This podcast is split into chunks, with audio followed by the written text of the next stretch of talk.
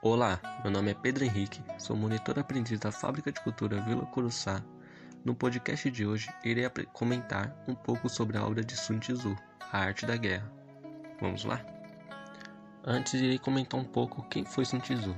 Sun Tzu foi um general chinês que provavelmente viveu entre 544 a 496 a.C., baseando em sua experiência militar e no conhecimento do contexto político e econômico, presenciando e analisando a evolução das técnicas de guerra, desenvolveu o livro A Arte da Guerra, obra que traduz a excelência conquistada na prática com base nos resultados positivos por Sun Tzu, forjando um dos maiores e mais aclamados tratados de guerra de todos os tempos.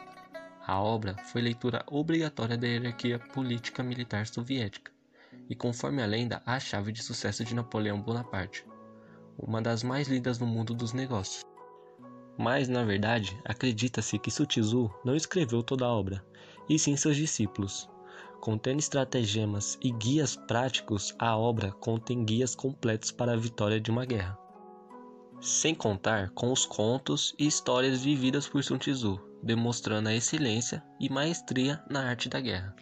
Com grande conhecimento sobre a natureza humana, seus ensinamentos transcendeu o tempo e, mesmo hoje, em uma época sem guerra, nos ensina até mesmo como viver.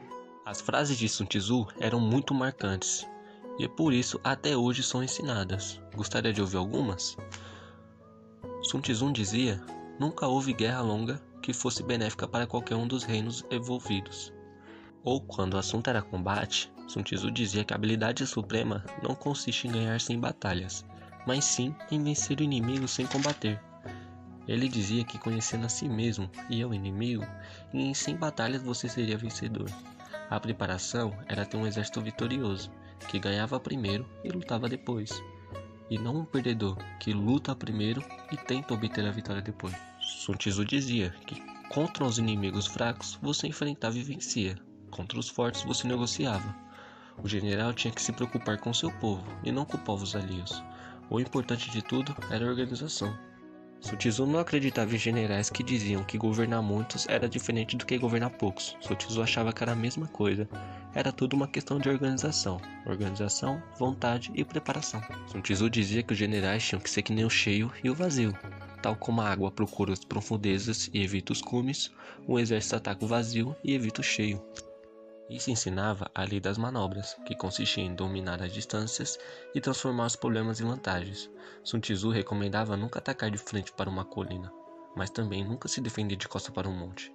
Um general, um general sábio pondera, pesa o que há de favorável e desfavorável, e decide o que é mais acertado. Ao levar em conta o que é favorável, torna o plano executável, e ao levar em conta o que é desfavorável, soluciona as dificuldades. Existe um relato sobre Sun Tzu que diz que o rei de Ulu convocou suas 180 mulheres e pediu que as mesmas aceitassem treinamento de Sun Tzu. Por sua vez, o general as levou para treinar. Porém, embora tenha explicado as instruções várias vezes para que as mesmas, ao, ao ouvirem as batidas no tambor, tomassem posições de combate, as mulheres se negavam a obedecer ou debochavam de tudo aquilo. Sutizu acabou perdendo a paciência e decidiu punir duas delas, logo as duas favoritas do rei. Segundo o relato, ele teria dito que um soldado que não obedece deve ser punido com a morte.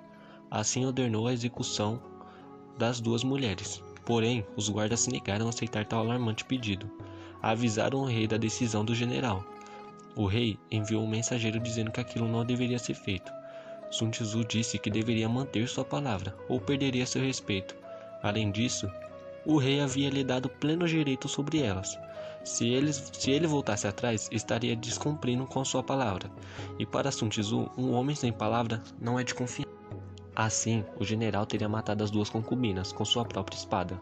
Em seguida, ordenou que duas novas mulheres tomassem o lugar delas, e prosseguiu com o treinamento, mostrando ao rei Hulu que havia conseguido destruir suas concubinas ao lutarem. O rei arrasado expulsou Sutizu, mas quando o exército adversário invadiu o reino de Ulu, ele foi obrigado a convocar Sun Tzu novamente. A obra de Sun Tzu está presente nos dias atuais, seja em filmes hollywoodianos, é, HQs, histórias em quadrinhos ou até mesmo em treinamentos empresariais. E aí, gostou da obra de Sun Tzu? Quer saber um pouco mais? Você pode estar acessando a obra de Sutizu através de nosso acervo online, o aplicativo Árvore de Livros ou o site Árvore de Livros, ou até mesmo no, no nosso acervo físico, na Biblioteca das Fábricas de Cultura. É isso aí, eu fico por aqui e até a próxima.